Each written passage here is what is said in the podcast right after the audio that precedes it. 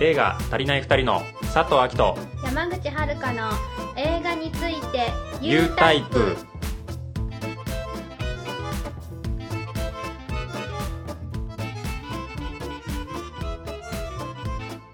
本日はゲストをお呼びしております。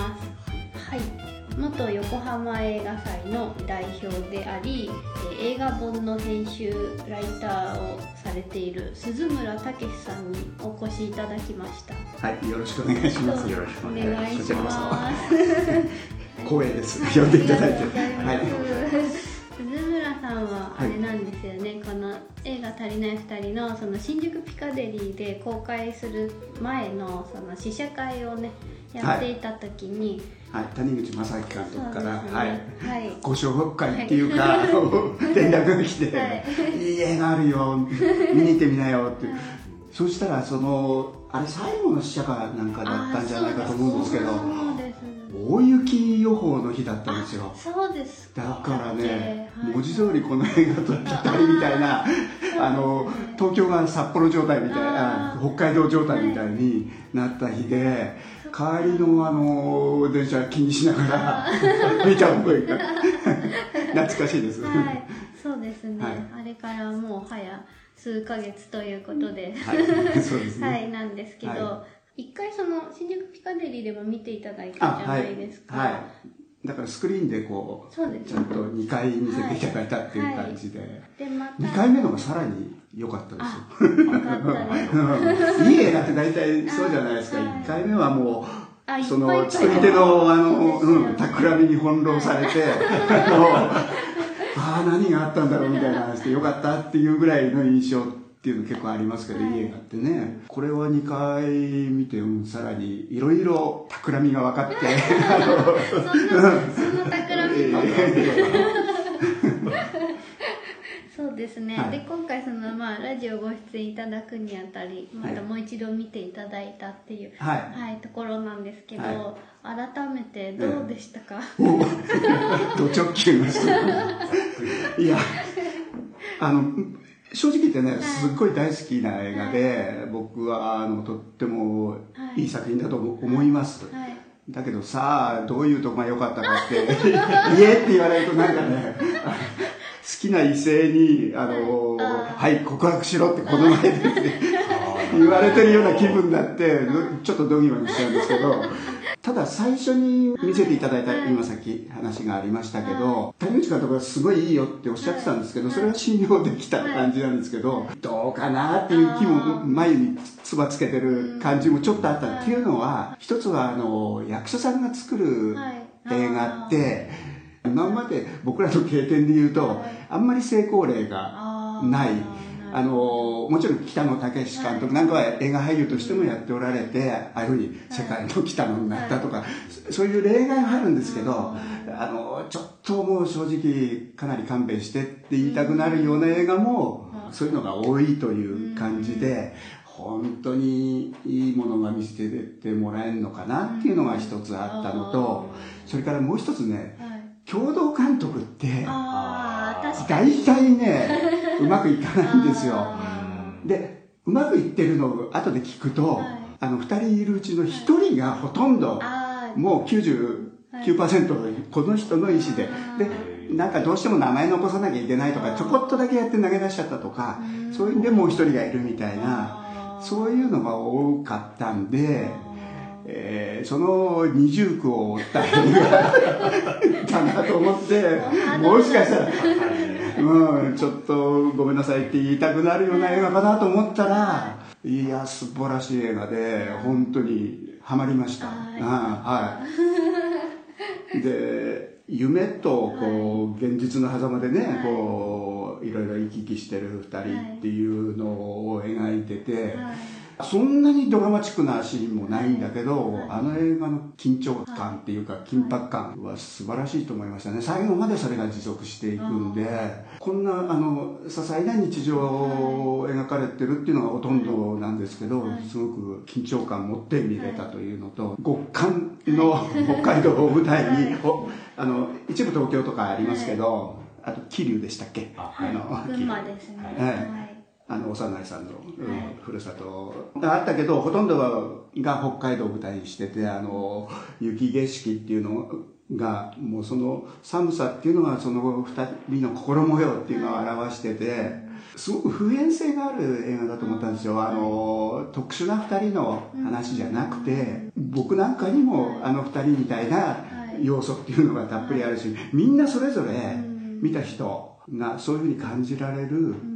ものがある映画かなと思って拍手拍手でした。ありがとうございます。二人を前にしてこんなこと言ういや 本当ね愛の告白者が気になる。私たちもあの試写会をやってる時って、ええ。そのまあ、会場にも実際私たちがその、ね、再生とかのねそうそうですしていて、ねはい。皆さんの後ろ姿を見ながらのね、あ試写見てる。そうすっごいプレッシャーで、はいはい。さっき言ったみたいに大雪の日だったんですけど、こう、終わった後ちょっと熱燗一杯飲んで帰りたいなと思って神田の駅あそこ近かったんですよね。そう。で、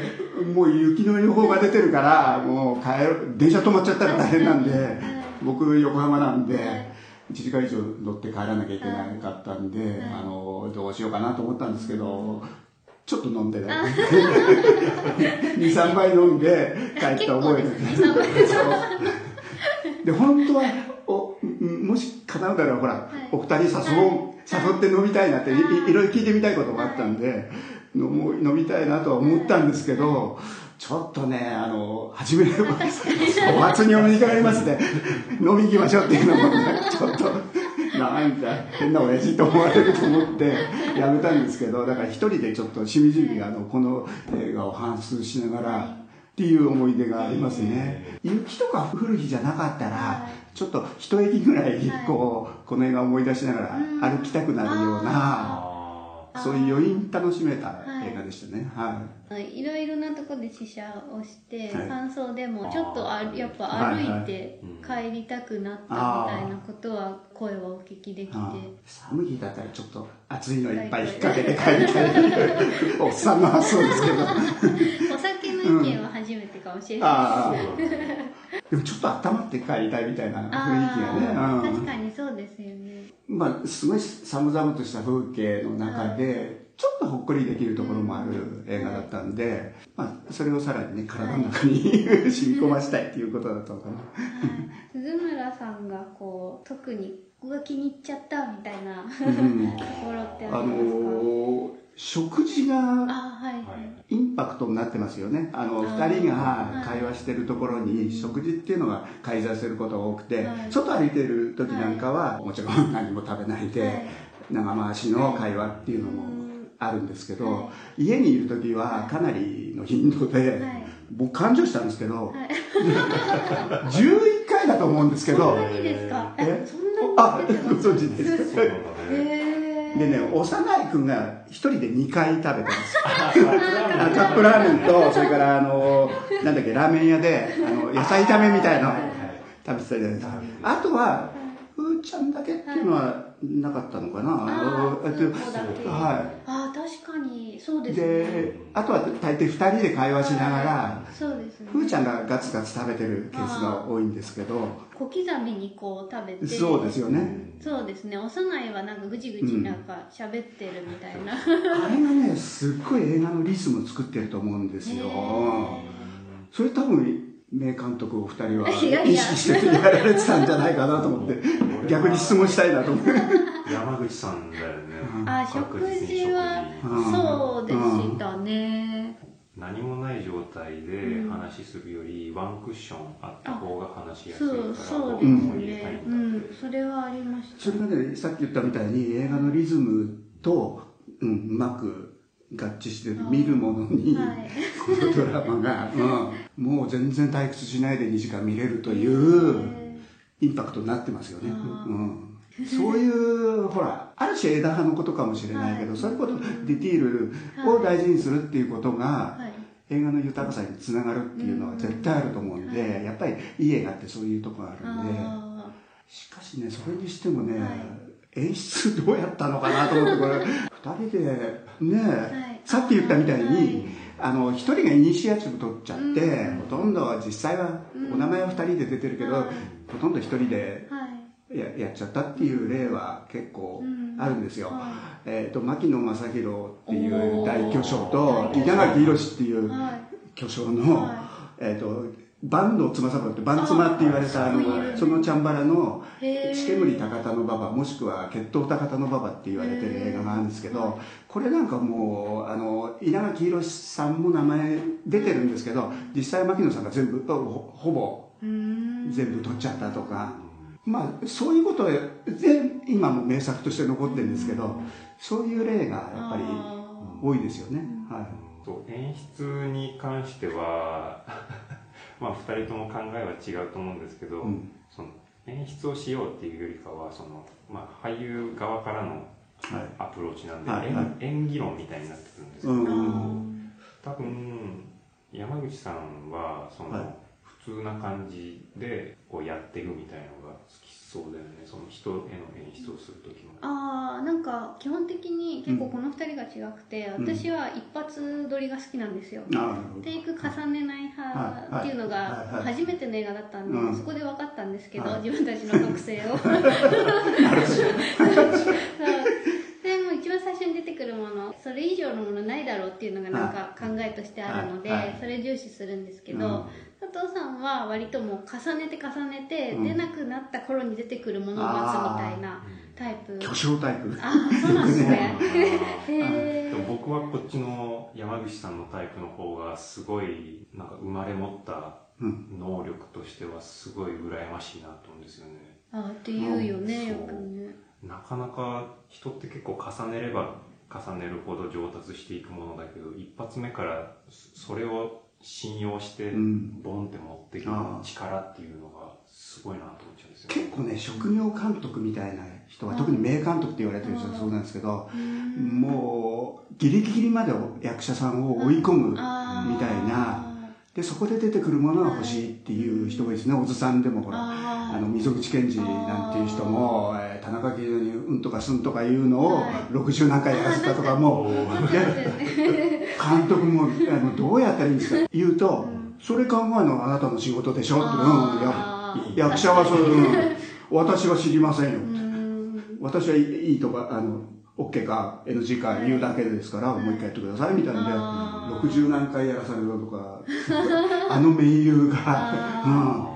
っていうこともありますからね、うん。僕らはもうあれだね状況がもう切羽詰まりすぎちゃってて、うんあの時その場所取りもしながらとか、ええええあと、まあ、スあケジュールもスタッフ的なねいろんなことね。はい僕ら以外のスタッフがメインが2人しかうん。いなかったので、そのうちの1人がボランティアで現場に入ったことがあるっていうぐらいの人だったので、うん。他全部自分たちでやることになったんです、最初のカットから追い詰められてるんですそうそうですね。だからねすごいのはそれを感じさせないっていうのがうんどうなんだろうって僕。感じさせてなかったですか？ないですよだから,、うん、だから演出っていうこととそれからやっぱり編集でそういうのをうまくカバーしたのかプロのすごい監督のいい映画っていうのはそんなことないですけど、あのやっぱりインディーズ系の今でもう極端に誰でもビデオ持ってくれば監督になれるような、はいだからいっぱいあるんだけど、もうギクシャク感満載みたいな映画が多いんですよ。まあはっきり言って。それが感じられない、ー。うん、の秘密が何なのか 今日逆に。あでもこの2人に共通してるのはなんとなくその脚本の中にあるキャラクターに実際の人物が近づいていくっていうよりかは、は最悪脚本が覚えられなくても、い、うんその役者さんに役を寄せていくっていう考え方が強かった、ああそうですね。なるほどね。だからうん。普段の延長上みたいなああ感じになるかもしれないですね。そうですね。うん、だから割ともうその他のキャストの方に関しても、まあうん。演技したことない人が多くて、うん。でもまあもう選んだ時点で、もうその人だったら何しても OK っていうのが割とあるので、なんかあんまり演出らしい演出はそんなにしてないこ。の脚本通りにきちきち喋ってくれっていう感じじゃなくて多少の大筋ではい。もう OK ならいいよっていうそうそうですね。あそうまあ成功してるのかもしれないですよね、うん。例えば役者さんの演出なんかに関して言うと、お二人ともあったのかな？あの、はい。起きるシーンって目覚めるシーンって結構あるんですけどありますね。あれ実際にほら寝てて起きるわけじゃないから、役者さんのあれだともう、、はい。かにもわざとらしいあの態度とかそうそうそうそうスタイルで多いじゃないですかこれ絶対。確かに。寝てないよね。だけどねすごい自然なんですよね。ちょっとね今回意地悪い目でちょっとそういうとこ変なとこあったらチェックしてやると思って見たんだけどあれはやっぱりどうなんですか？役者として優れたお二人。っていう成果なんですか？うん。ーそうならまあまあ経験がね次もある終わりになるかまあら自慢げに言えば、うん。まあ、寝る 寝る演技は割と僕は他のところ出ても、は結構評判は良かったです。っていうのとこの作品に関しては、うん。あのなんだろうもう寝る時間がなさすぎてい本当に眠かったんですそうですねあほぼほぼ常に寝てたね。うん本当に寝ちゃってるシーンが結構あるんですよ。あ見つけられました？でも寝ちゃいけないしそうそう。起きてなきゃいけないシーンで寝ちゃったりしてるんでうんそれは違うんですけど。あれびっくりしたよね。だから寝てるシーンとかはなんかあこんな感じだなみたいなのがすごいリアルにうん。あこう出せてたのかもしれうんない、うんうんあちょっと聞きたいことはい。いいですか、はい。あの本屋さんにあのあ。ラブ版っていう本が10冊ぐらいこはい。う平台にをあの2列か、はい。あれあれはですね幼い。作られたんですか？本当に、はい。あそう作です。りました。うん。小道具系も自う分らで、んあれなんですよあれすごいですね。小道具に関してはあの奇跡的に、はい。その北海道で手伝ってくださったスタッうん。フさん。が、デザインの仕事とかもはい。やってたっていう方がいて、その人とあと佐藤さんが、はい。あのデザインはい大学でやってたので、はい。あとその劇中の漫画描いてくださった漫画家の方がいて、えその3人のもうね 力のなんかあれで。あれですか漫画家っていう世界はよくご存知の世界だったんですか？それとも今回のためにリサーチしたみたいな感じで作ってたんですか？そうですね。リサーチというリサーチも、うん。その取材が1回しかできなかったんですけどもともとすごい知ってたわけではないんです、うんうんあの頃ちょうどあれだね漫画家さんを特集したドキュメンタリーの番組とかがちょうどあったんですよね。あのそうです。浦沢直樹うんあはい。さ満ん面っていうそれでいいなと思ったのはちょっとあって、うん。僕ちょっと分かんなくて、はい。あの漫画家さんの世界なんですけど、あのまあささやかにでも雑誌に連載とか持ってる、はい。で漫画家予備軍なんていうのは、はいまあわかんない。あの役者さんもそうかもしれないけど、はいこうピラミッド型で、はい。大しあのほとんど世に出られない人がごっそりいて、はい。そねの中でかなり上の方に行ってる2人ですよね。それで雑誌にも、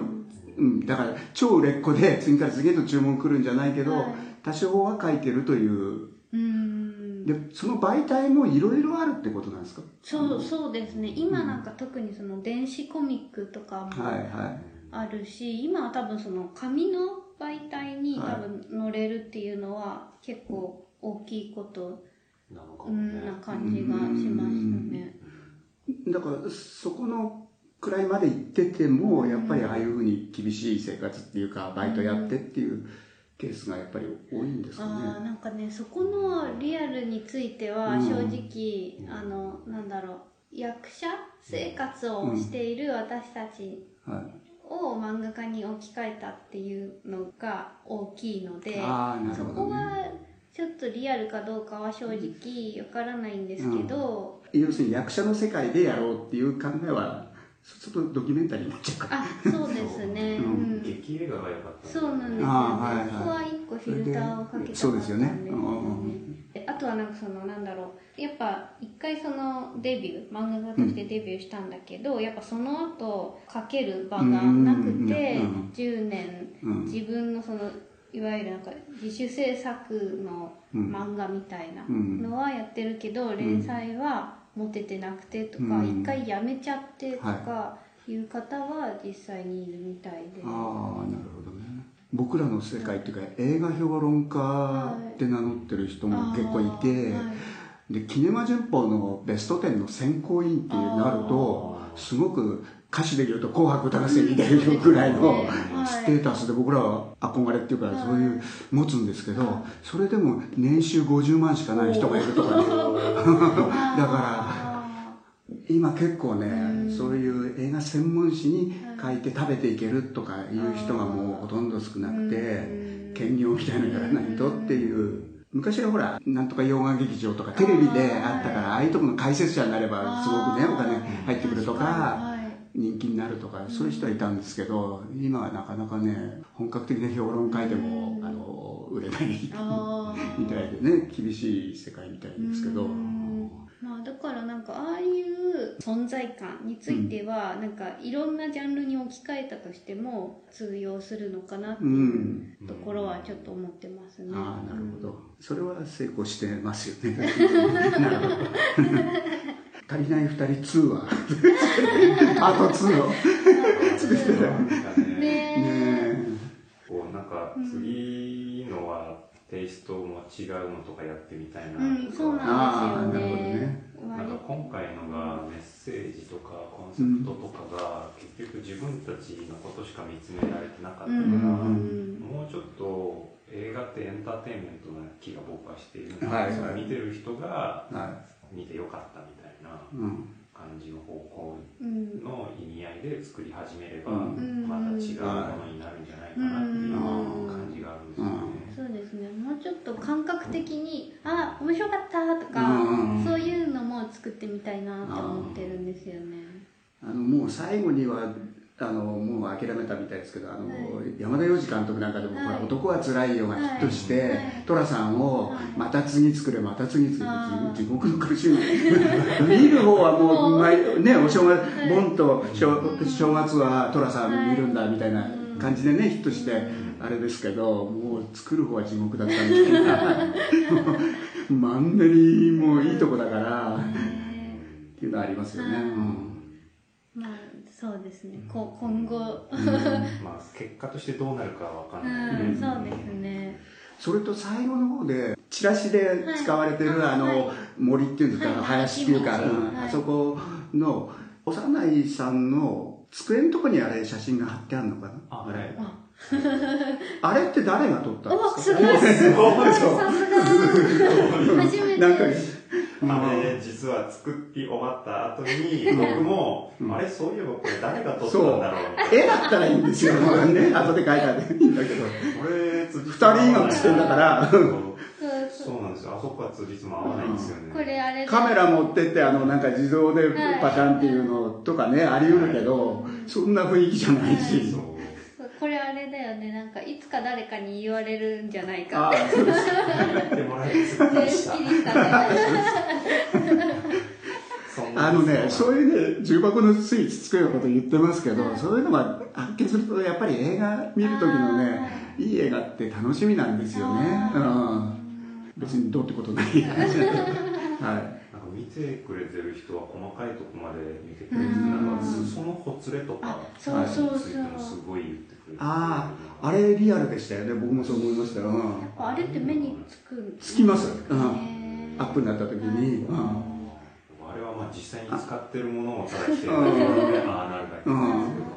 お金がないことが逆にいい方向に響いた、ただ家ではあんなのでも着てますよね。外来る時はちょっとまあマシな格好しようと思うけど。僕らよくボロボロと着てたり。あともう一つね、はい。はい、あのカラオケ屋でマイク持ちながら話すじゃないですか、はい。ああいうのが、うん、何がいいんだって言われると何がどうってことないかもしれないけど、映画にそう、インパクト与えてますよね。うん。いいですよ。あれいいです。山口あれねやりたかったんですよね。やりたいっていうかなんかもう書いてる脚本書いてる時にこれはマイク持って喋るだろうってなんか思って、なんか書きたかったんですよね。ああいうふうに。あ の今更、うん、あの2人がカラオケ行ってまあそんなにそのなんだろう張り切ってなんかずっと歌い続けるわけでもきっとないだろうなと思って。うん、でもなんかちょっとさ、うん、そのいつもと違う環境でなんかそのちょっとしたそのなんだろうウキウキというかはっちゃける感じが、うん、なんかマイクで喋るみたいな。そういうね細かいディティールの面白さっていうのが詰まってるのがこれこの映画すごく成功してる原因の一つじゃないかと思いますけどあのこういう映画って、まあ時々あるんですよ、男と女のグダグダ描こうみたいな、本当映画もねグダグダになっちゃうって見見ててねもう勘弁してくれって思うような映画が結構あったりするんですけどやっぱりね本当に演出の力とか役者の力っていうのが試される映画だと思うんでそれはあの最初も言いましたけど緊張感が最後まで持続するっていうのは稀有な例だと僕は思いますよ。本当にお世辞じゃなく。確かにこの映画って他の方にやってもらうとしたら、うん、なんかすごい大変なんだろうなって、うん、そうだね。ね、まず恥ずかしい気がする、ね、ああきっとね。うん。うん。うんうんそうね、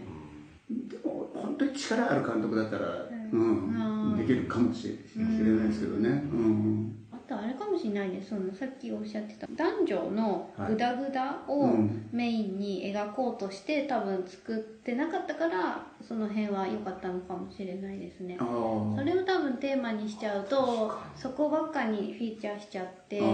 バランスが取れなくなっちゃってたかもしれないですね、あのゼゼヨシヒ監督が、はい、あの浮雲っていう、まあ、成瀬みきおのね、日本映画の大名作ですけど、あれをこう思い出させるっていうか、想起させる映画だって確かおっしゃってたと思うんですけど、浮雲っていうのはまさにその、くっついたり離れたり、女性は体打ったりとか、そういうこともしながら、男もなんかもう転落人生歩みながら、あの離れるに離れられない男と女の仕組みみたいなものを描いてると思うんですけど、ああいうのは多少は意識されたっていうのはあるんですか？浮雲ではないんですよね、はい何個か出てる、キーワード的に出てるのは、残菊物語とか、はいはい、溝口健二。そうです。あと、春金賞も。春金賞もちょっと出てます。お お。おこととサスケ。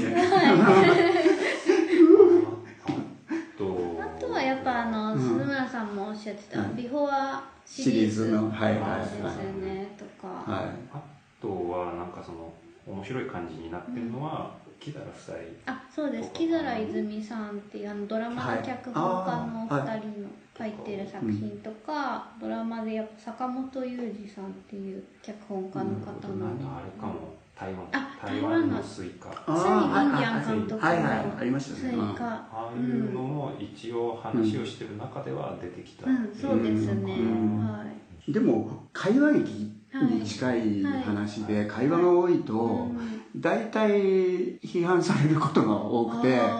映画なんだから絵で物言えよみたいなセリフで物言うっていうのはよくないよみたいな感じで批判される映画もあるんですけど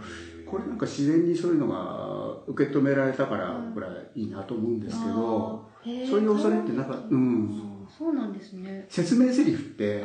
一番嫌われるじゃないですか確かに、うん、で全部説明台詞でどんどん話が進んでいくって映画もあったりするんで、説明は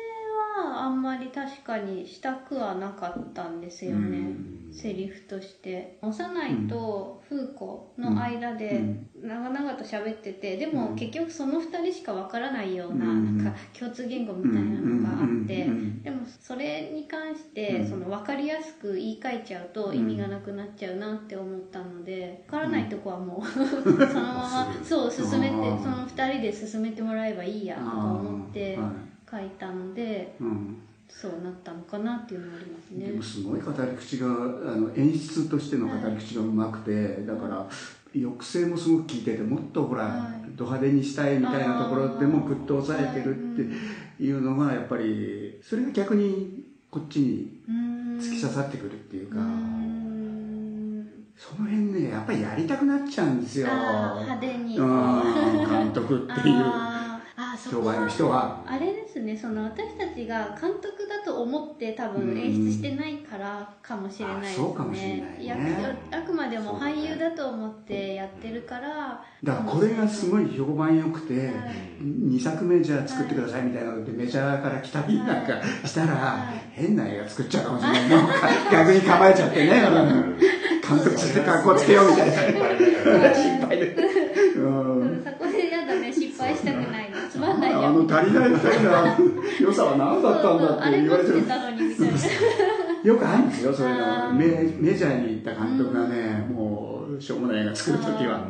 でもなんか結構あれですよね、その割とそのインディーズからメジャーに行くと割と現場でこうどんだけできるんじゃんみたいな感じうん。があるって言いますよね。あ、スタスタッフが、そうそうです、ん。はい。東映の京都の撮影所なんてね、おっかないってあの、必ずトンカチとかああいうもんがね、上からこうやってくるとかね、初めて行った人に対して、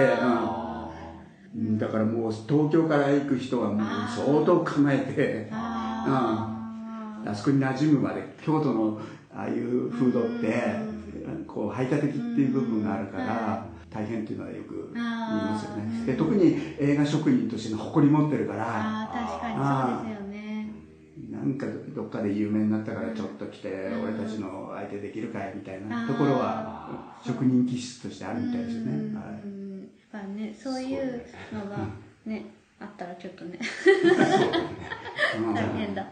大変だ。でちょっとお伺いしたいんですけど、あの二人がお風呂入って歯歯磨いてるっていうね、まあ有名なシーンというか。あそこでちょっと批判してる方が、あの格好は二人がこう要するに、うん、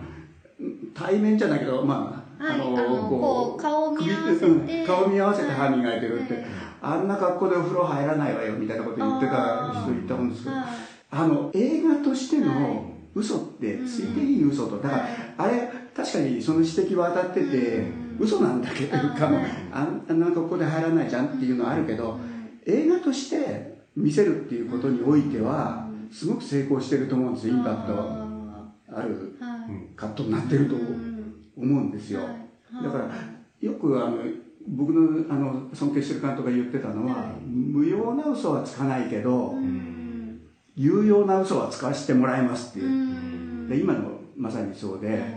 映画としてだあのここは嘘ついていいっていうところは嘘をつくんだっていう、それに合致してると僕は思ったんですよね。うん。まあ嘘はいっぱいついてるねそうね。そうはついてるけど、うんあそこに関しては、はあれも脚本書いてる時点でもうあの絵で浮かんでたっていうのがあるんですよ。ああ、なるほどね。はいあれ本当はでもあの最終形態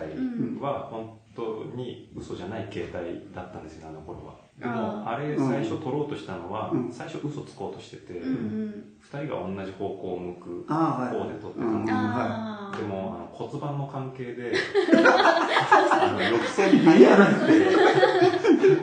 だからあじゃあ互い違いにしないと入れないなみたいになって、でそしたら意外に綺麗な絵じゃんみたいに、むしろ自然だったんだ。あーそうなんですよ。ああれあのシーンって北海道で撮ろうと思ったら、はい。ダメで、はい。東京帰ってきて撮り直したんですよ、あはいはい。それであの四角い小さいお風呂になっちゃったから。ああなったっていうのがありますね。そうそう。あとあの地方の問題があのあおばあちゃんの幼い君のはい。おばあちゃんの話なんかが、あの辺がちょっと踏み込みが浅いんじゃないかっていう指摘読んだことあるんですけど、は見たことあるんですけど僕なんかそれやるとまたもう一つの話っ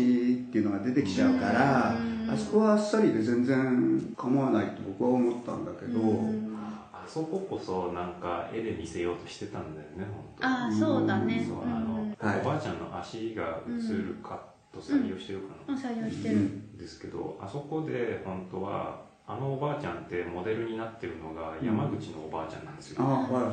で山口が実際にお見舞い行った時の感じを、うんエピソードをモデルにしてやってるんですけどその時にこの人がうん。その足を見た時うにん。重大さみたいなものをうん。一瞬でそうですね、うん受け入れたっていうのがあったから、うん。まあ足でやろうと思ったんですけどかなり健康的なおばあちゃん。うん。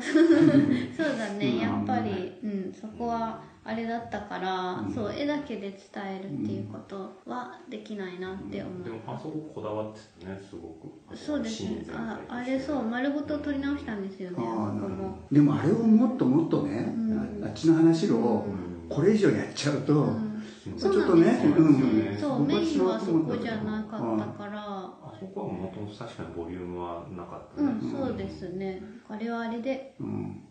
のかなとは作り手としては。思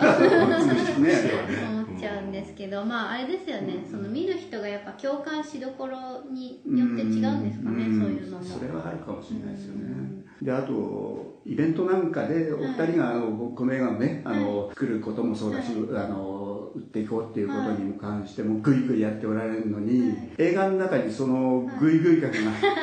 入って言ってた人に。でもグイグイ行く人の話じゃないしね。まあそう。ですね、うん。映画と私たちはまあ違ううんっていうのはありますね。これもっとグイグイして例えば2人が言い争ってる時にもう暴力までいっちゃうとか、まあ、一部回想でちょっとね、はい。こう噛みつかったりとか、そういうのはあったかもしれないけど、もうほとんどグダグダグダグダ言いながら、うん、なんとなくはい。また次っていう。それもあの100人が100人この映画見て、うん。あの自分のこととして共感してくれるか僕は分かんないけれども、多分70人80人ぐらいの人は自分のあるある感みたいなものを受け止められるんじゃないかと思って僕は映画仲間、はい。もう多少いるんですけどそういう連中にもう公開されたら見に行けよっていうのをね、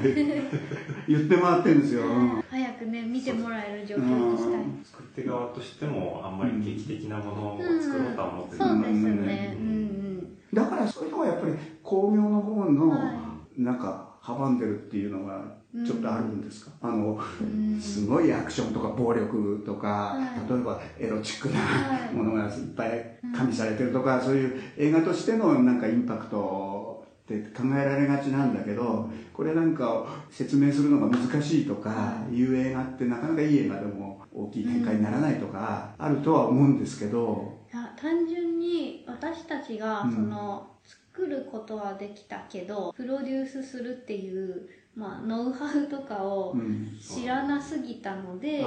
時間がかかってるっていうのが多分大きいんですよね、はい。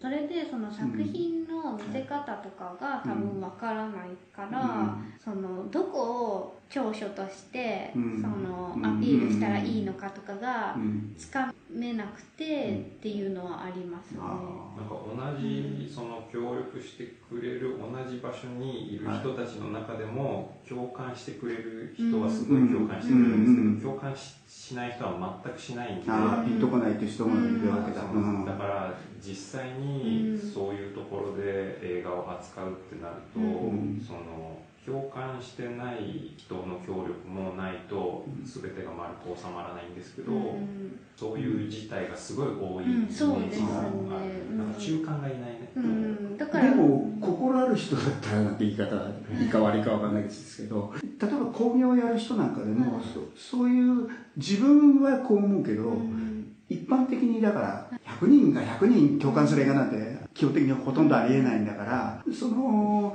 これは70%ぐらいの人があのいいと思ってくれる映画だなと思って自分は全然受け付けないけどうん。やっちゃうよみたいなことだってそういうのは逆にいい工業者とか、うん、が多いとは思うんですけど、そんなかなか難しいんですかね、そういうのはね。あ予測がつきにくいのかなと、あの有名な人が出てるとかではないし監督も別に全然誰みたいなうん。感じだし、もうだからまあその興行するにせよ、うん。そうん。の結果としてのお金というはいか、はいあれが出ないと、うん。まあ、上映できないからってことなのかな。うん。ここで相談コーナーみたいになっちゃうんですけど なんか私たちの結構意地の部分も大きくてその、うん。まあの進みが遅いのが映画を結局その新宿ピカデリーと札幌のシネマフロンティアってところで両方とも一夜限り公開うん。でで、まあ、それを経て結局一回一回の上映だとうん。本当に知る人ぞ知る知る知るくらいのレベルのものにしかならなくて、僕のね、知り合いもね、はい。札幌にいるんですけど、はい。終わっちゃってから気がついたっていうんだよね。普段あんまりインターネットとかやってないんで、なんかで後から気づいて、だから、バカだな、行けばよかったのにって、こっちも連絡すればよかったんだけどそういうのはありましたけど、とそのもう全国に一気にその全国ロードショーっていう、はい。ザ映画の興行っていうのをしないといけないんじゃないかっていうのがすごいあったんですよ、うん。だからその順次公開じゃなくて一気に展開のためにやっててそれででもそうするとものすごい宣伝費とかいろいろ必要で進めないっていうのもあったんですけど、なんか本当最近これだといつまでも見てもらえないから、当初予定になかったその一巻一巻で徐々に全国広がっていくの方法に切り替えようかっていう話をしているところで、鈴村さんどう思いますか？僕ねそんなに工業のこと分かんないからあんまり偉そうなこと全然言えないんですけど確かにあのシネコンっていうのはねあるけどあそこはもう当たるか当たんないか容赦ないんですよ。もう客が来なければ1週間で打ち切りもあり得るし。だからさっき言ったみたいにいい映画って後で聞いたんだけど、うん、もうや気がついただけやってなかったみたいな事態になるんで、あの、まあ、単館のミニシアターみたいなところで長くやるっていうのも一つの手なんですけど、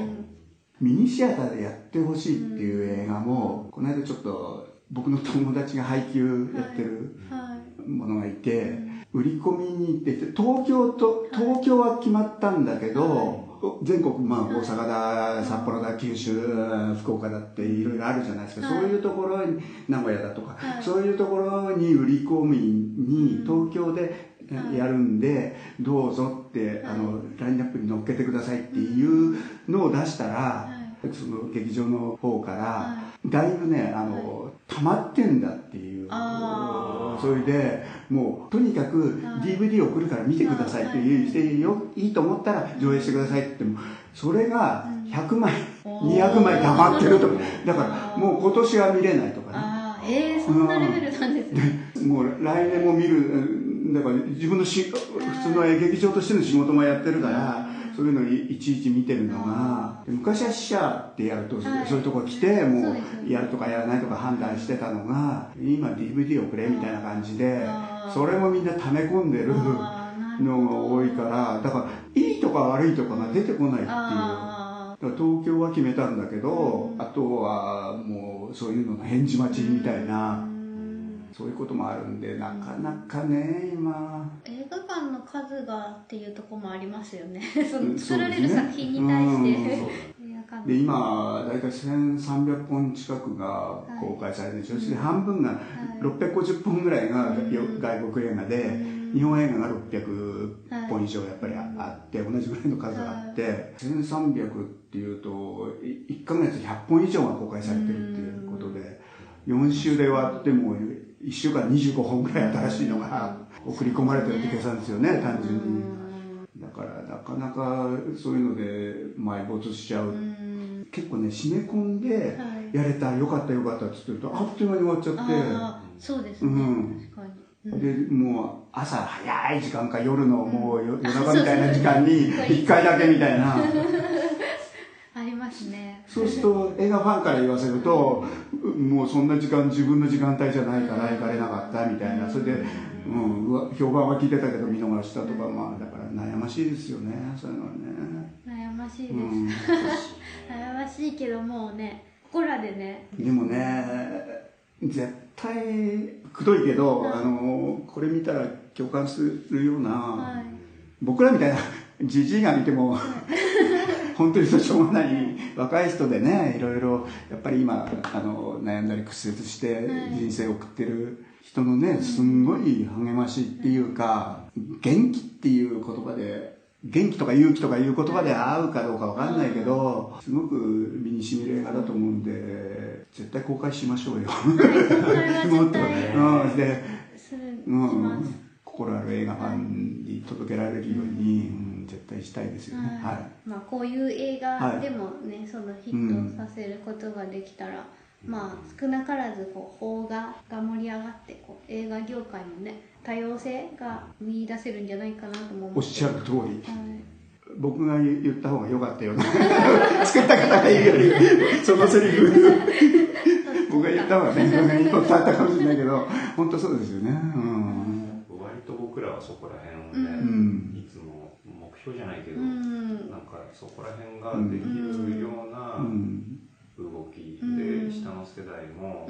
このバカみたいな動きを見て、今までにない経路で映画って作って人の目にこう映せるんだなみたいのを知ってもらえたら、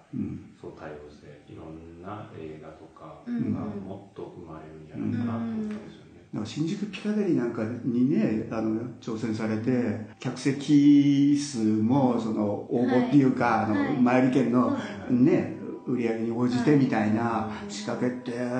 いやすごいすごいなってやっぱり今までの発想で全然なかったと思うんですよ。あれは、あのピカデリーさんがご提案してくださったんですよ、はいはい、せっかくならそういうやり方しませんかってだからシネコンって割と映画ファンは悪く言っちゃうみたいな、はい、そう映画ファンを育てようって気がないとかいい映画でお客なかなか入んないけど、うん、そこでしぶとく長くやってれば、うん、あのだんだんそれに共感していく人が増えて大きい。でそれが映画ファンを育てる、うん、10年後そういうのを見て、ずっと映画見続けるっていう人が増えていくだからもうヒットしない映画は容赦なく切るっていう今みたいなやり方だったら映画ファンなんか育たないじゃんっていう。いうことはよく言われてねシネコンはあの 悪者みたいによく言われるんですけど、はい、もうこっちのお金のことばっかり考えてる。そうじゃないだろうってこういうね、うん、しぶとい根性のある映画を 提供してほしいなとかだから大手の映画会社にもそういうのもあるしシネコンだってそういうのもあるしでもみんなシネコンの人も多少知ってるしああいう大手の会社の人も知ってるけどみんなそういう気持ちは持ってる人多いんですよ。そういうのもうただ金、僕たちはただ金のことだけでどうでもいいんです、映画うん。儲かるか儲かんないかそれしか考えてませんっていう人はほとんどいないですよやっぱり。うん。やっぱり映画ファンの慣れの果てなんでしょうけど 映画ファンの延長でそこへ来てるっていう人も多いしだから分かるんですけどなかなかねその会社としての 会社が大きくなっちゃうとね商売につながらないっていうのはあるみたいですよね。そういう意味でもね、公開はしたいですね。そうこの規模でちゃんと、うん、その映画館の方にもちゃんと黒が出て、うん、ちゃんとこういう、まあ言ってみれば根性映画みたいな感じのものが成り立つっていうのもできれば、うちらが作った今回の映画に関して意味があるのかなと思うんですよね。とはいえ映画の質っていうかそれが、旬な時逃しちゃったら、もう二度とあの例えば今年公開したらすごくあのみんなに胸を打つけど、来年だったらもうすっかりあのダメっていうのもあるわけよ。だけどこの映画僕なんか応援したいと思うのは、もうこうやってしばらく時間を置いて見てもすごく胸に迫るようなだから来年見てもいいし、これあれですよね最初から考えるともう5年もね経ってるんですよね。あのだからそういう意味であのすっかり鮮度が落ちちゃってもうスカスカの映画になっちゃうっていうものじゃないから逆に言うと大抵の映画がそういう公開の時はすごいいいなと思ったけど3年後に見てみるとなんでこんな映画っていうのもあるんででこの映画はそういう弊害から逃れられて、う。ん、もう100年200年とは言わないけど 5年10年は持つ映画だからいい形で届けられるといいですよね。映画の内容についてはこんな感じで。鈴村さんのお話なんですけど、はい、私たちは初めてこの映画作りっていうのをやったんですけど、はい、その鈴村さんが初めて映画祭をやった時ってどうやってやったんですか、僕はやっぱりね映画子供の頃から好きで、大学に入ったぐらいの時に、一番ブームになってたのが8ミリフィルムっていうのをみんな、まあ、8ミリカメラ買ってきて、で映画作ると。はい、でそうですね。自分たち仲間集めて映画作るみたいなことがブームになって、そこからその後にあの森田義満とか長崎真一とかすごい監督が出たりして大森和樹とかね、だから僕らも僕なんかもやったんですよ、はい。撮ったんですよ。で僕の友達が日活っていうのの撮影所に勤めてて編集って仕事やってるねバカが切ったりつないだりする。で僕がねその素晴らしい恋愛映画を作ったんですよ。それで1時間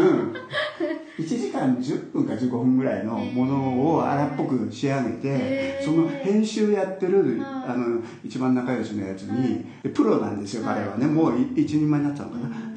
ぐらいあまだ助手だったのか、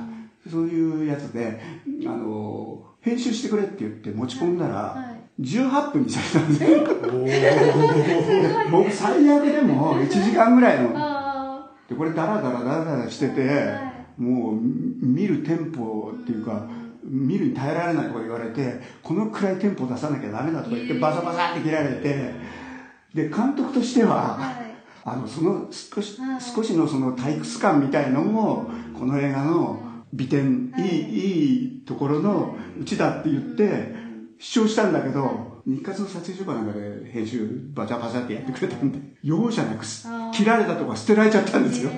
から復元しようがなくて。18分になっちゃって。だからいまだにそれはしこりとして残ってるんですけどでもね俺は監督なんかに向いてないうんだなって。うん。こうプロから見,、うん、見てそうなんだなっていうのが20代の最初の頃実感しまして。であの見る側にう。ん、回ろうみたいな感じでただなかなか映画界映画雑誌に勤めたいとかいろいろ言っても門戸が開かれてなくてでずっとファンでいたんですけど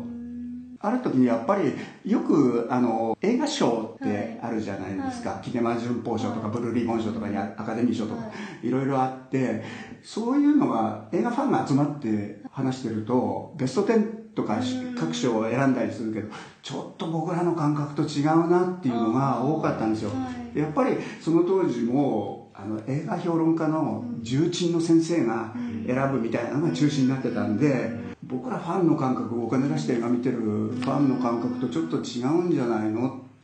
だから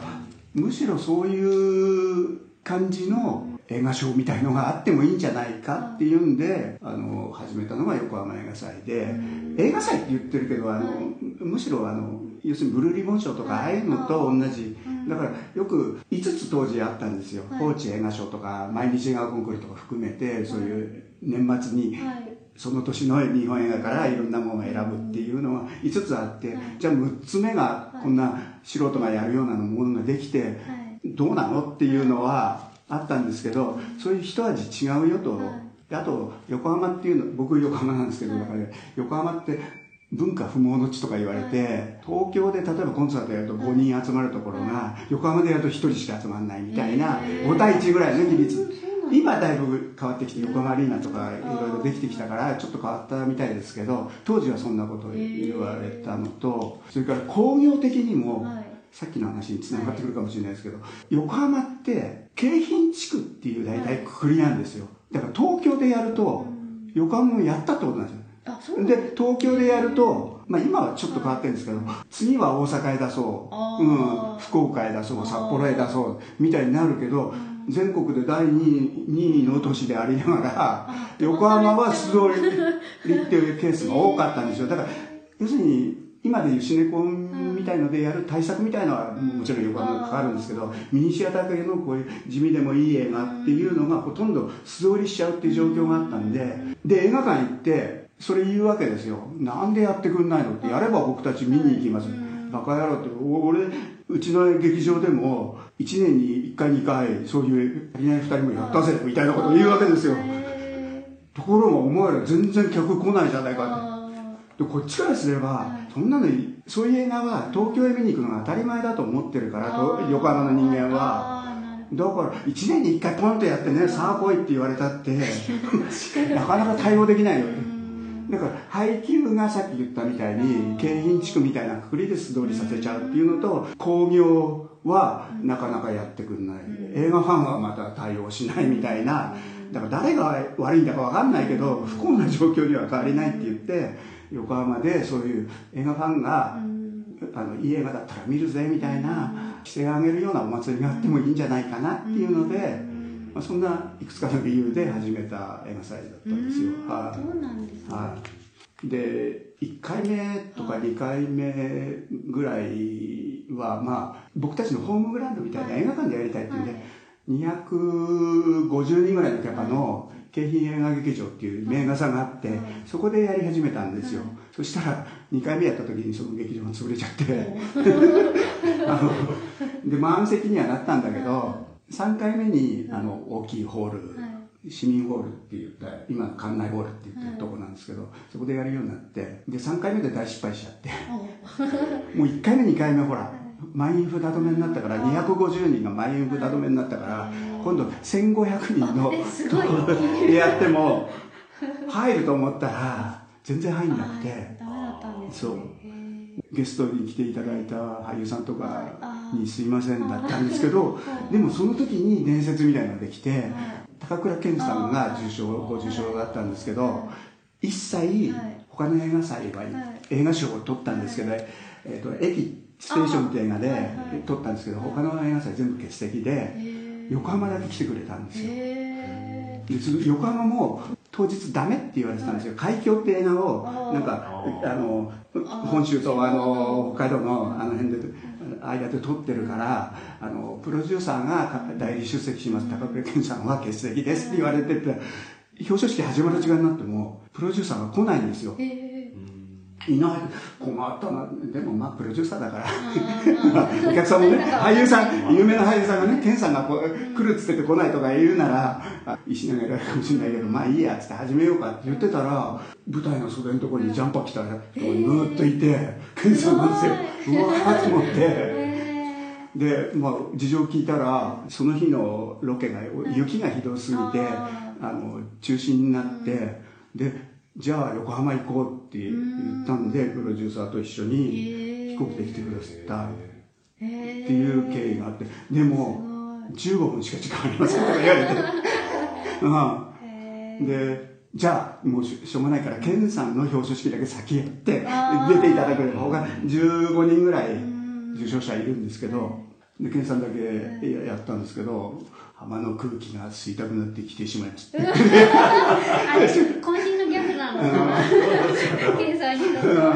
もうね、あの、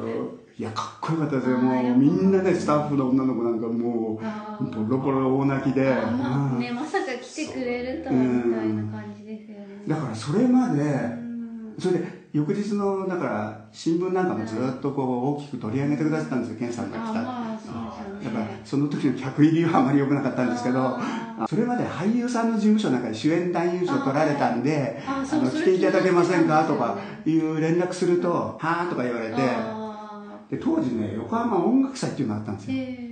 ラジオ、今日本ですけど、ラジオ関東っていう当時言ってたんですけど、そこの横浜音楽祭っていうなんか新人のココンクールみたいなのがあって、それはちょっと有名だったんで、横浜音楽祭の間違いじゃないの？横浜音楽祭なんか知らねえよ、おばちゃんなんてやられる。あ で、あのーまあ、資料送りますから、とにかく見てくださいみたいなことでやってたんですけど、ケンさんが来られた後から電話すると、あの、最初はそんなこと言ってるんですけど、その資料にも、例えばケンさんの表彰式の写真なんか出てると、あ、あの、有名な横浜映画祭ですね。バカ野郎ってこんな、何日か前に、そんなもん知らねえよとか言ったじゃねえかとかいうのはありましたけど、それでまあ、認知されたっていうのもありましたし、松田優作さんがすごかったですよね。あの、愛してくださって。いいつも来てくださったんですけど、一本ね、彼、監督してるんですよ。アホーマンスって映画で。へその時に、うちの映画祭、新人監督賞っていうのがあってはい、それに入らなかったんですよ。別の人だったんですよ夜中に電話かかってきて、へ映画評論家のやつだったんですけど、あの、知り合いの、優作と今飲んでんだけど、あの、ゴールデン街で飲んでんだけど、荒れちゃって、横浜冷たいとか言って、なんか、あの、瓶とかあれをぶっ壊してるって言うんですよ。えー物投げて。人さ。だから、今から来てくれとか言われて、もう夜中の1時か2時ですよ。でもうしょうがないから、あの、タクシー呼んで、じゃあ、行きますよって言って、横浜からもう電車ないから、で、着替えたりなんかして用意してたら、10分か15分後にもう一回電話かかって、優作寝ちゃったから、いや、とかでも、こんな、まあ、ささやかな、うん、歴史も伝統も名誉も何もない映画祭を、そんなに愛してくれるのかなっていうのはありましたね。最初にね尾形健さんってまあ有名な俳優さんが第1回目の主演大務賞だったんですけど尾形さんのところにご挨拶行ったら、あのでそういうこと言ったんですよ。あの伝統もお金も何もない映画祭で申し訳ありませんけどこんなの喜んでいただければ分かんないんですけどでもだから嬉しいんじゃないですかって言ってくれて。で優作さんもね朝日新聞かなんかのインタビューであそこは車がかかってないとかね。あのうん。ちょっと不透明な部分っていうのがない。で北野武監督はやっぱりなんか政治絡みの賞が 多い中でここだけは、うん、そういうのがないから、うん、純粋にもらって嬉しいって言って何回かあの、はい、来てくださったり、まあ、そうやって育てていただいたっていうか、はい、だから映画ファンとそういうすごく素晴らしい仕事をされた映画人のこう橋渡しになればいいなと思って、はい、やってきました。はい、ですね。はい。そうなんかあんま聞いたことなかったから。そうだねそうなんかすげえとそうそうそう。そうなんかすげえぐらいのあれすごくないんですよ。ただ別にあの調べるほど。そうそう。なんかすげえがってくる、ただねマスコミがあの割と取り上げてくださったのは、スポンサーなしでやろうって決めたんですよ。あのこのこういうね偉そうに壇上からなんとか賞、主演、あ監督賞だからあんたたちにあげますとか、偉そうにやるわけですから、なんかリスクしようがないと。だから、あの、チラシにしろ、あの、パンフレットにしろ、あの、一切コマーシャルってないんですよ。入れて。で、前に、あの、某超大手広告代理店から、金出すんで、なんかやらないみたいなことは言っていただいたんですけど、うん百万くれるとかなんとかっていう話だけど、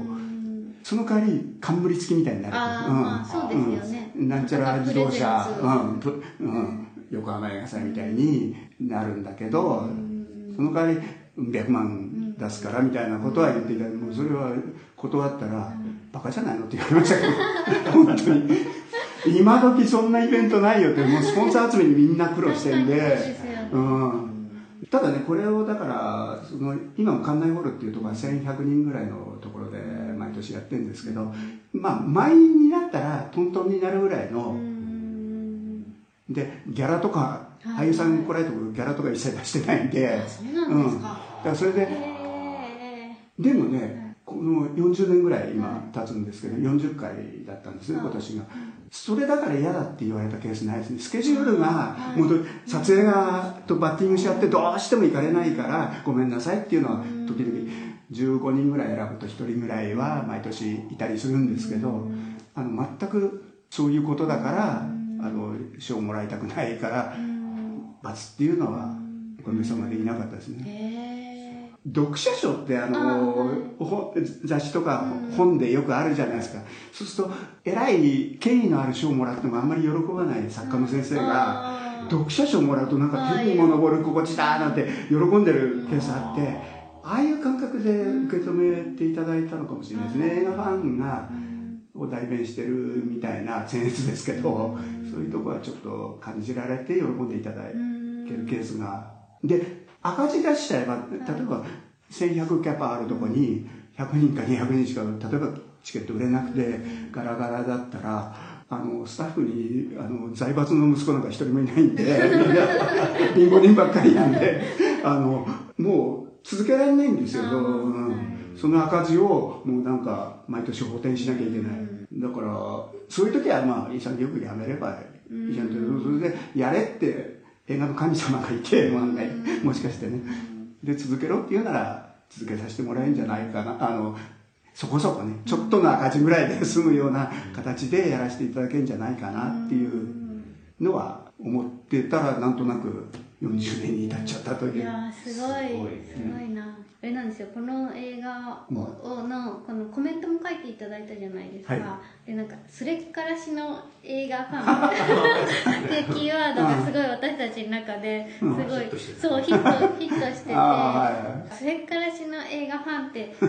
具体的にそうどんな人だろうとか思ってたからあなんかこういうその映画祭をね自分でやるほどまでの人にこの映画面白いって言ってもらえたのがすごい結構嬉しくて、そうそうだからそうそこからなんかなんで映画祭をやるまでになったんだろうっていうのが結構気になってて、それも今日聞きたかったんでよかったです。でも単純にやっぱり憧れるじゃないですか、いい映画作った今日なんかまさにそうなんですけど監督さん俳優さんを前にしたら僕ら今もドキドキしてるんですけど、うん、普通だったら舞台挨拶なんか見に行ってももう遠くで見てるだけで何も接することできないんですけど映画祭のスタッフなんかやってれば多少はねお話できたりとか自分の思いをちょっとは伝えられたりとかそんなこともするからみんなボランティアでしかないんだけどでスタッフ40人ぐらいいるのかな。だけどあのみんな手弁当で あのやってるという実情ですね。はい。スポンサーがないことが武器になってるっていうのがかなりあのね、新聞なんかそれで書いてくれるって要素多いんですよ。ああノースポンサーはいこういう記事を書いてくれるっていうのはあのやっぱりスポンサーついてるとこういうの書きづらい映画祭の記事ってそういうイベントって商業的なイベントっていうのはいっぱいあるわけでそうじゃないっていうのがそれ狙って別に最初からやったわけじゃないんですけどあの結果としてはスポンサーなしで、うん、ファンが選ぶみたいなそれはありますね。僕らはそこがネックだと思ってたね。そうそうなんですよずっと、うん、その自分たちの自己資金でしかできないっていう、その、うん、他から価値を見出してもらって、これはお金を出すべき、そう映画だって思ってもらえないことが広がらない一つの原因なんじゃないかってちょっと思ってた節もあったんですけど、ね、パーってね なんかすっきりしました。すごくいやいや僕の言葉なんかほとんど意味ないんですけどでもね嫌いなもの喋りたくないんですよもう。もう僕なんかも、うん、あの東京オリンピック見て死ぬとか言ってたんですけど、うん、まあもう間もなく東京オリンピックなんで、うん、あと3年ぐらい生きてようかなと思うんですけど だいぶもうこの年になってくると四季を悟ってそう思うんですけどだからもう時間がないんでもう楽しいことしかしたくない。いい映画してまあもちろんねいっぱい映画見なきゃいいもの、悪いもの玉石混交でいろいろあってその中から玉って見つけていくってあるけどダメだなってうん、自分には合わないなとかこの映画相当変だぜっていうのはもう口を貝のように蓋して喋りたくないんですよ。でいい映画はもう友達見つけたら誰彼なくあれいいよって、うん、お前の言うことなんか信用できるかって言われる時もあるけどそういうふうに言うようなスタンスにもうはい。おじいちゃんは変わってきました。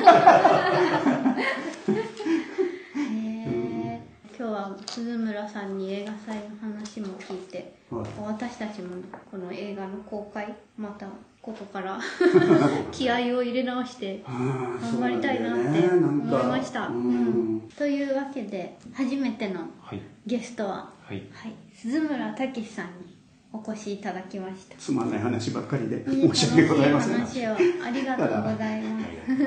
あのこの映画がね、はい、本当いい形で公開されて、はい、たくさんの人に見てもらって、はい、全部が全部って言えるかどうかわかんないですけど、共感する人もすごく多いと思うんで、そういう形になることを心よりお祈り申し上げております。ありがとうございます。応援していきますんで、はい、頑張ります。はい。では今週はこの辺で。